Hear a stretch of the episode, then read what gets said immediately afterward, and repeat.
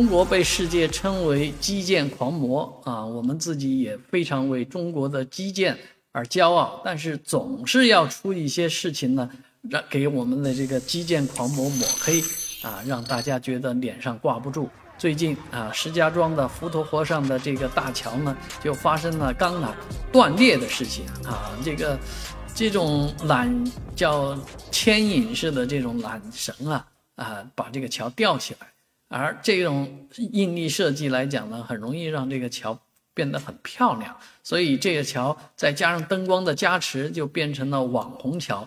大家看着看着还看着新鲜呢啊！这个十月呃国庆节前。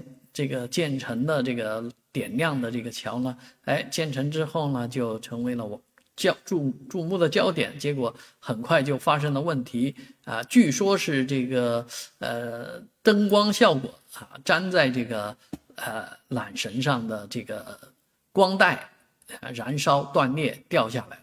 但是从这个现场的一些照片看的话呢，很有可能这个缆啊就掉缆了，这个。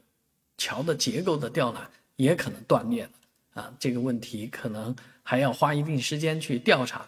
但是确确实实有人出主意说，这样的桥的灯光效果能不能直接用投影投上去呢？干嘛一定要在上面啊粘灯片，要拉这个灯带呢？啊，这样短路了以后烧起来，不是啊影响更坏吗？啊，本身不廉价的，就是廉价的东西啊，把这个。造价高昂的桥给弄坏了，那不是得不偿失吗？但是某种程度来讲，这些事情就根本就不应该做啊！做它啊，完全是为政绩而做。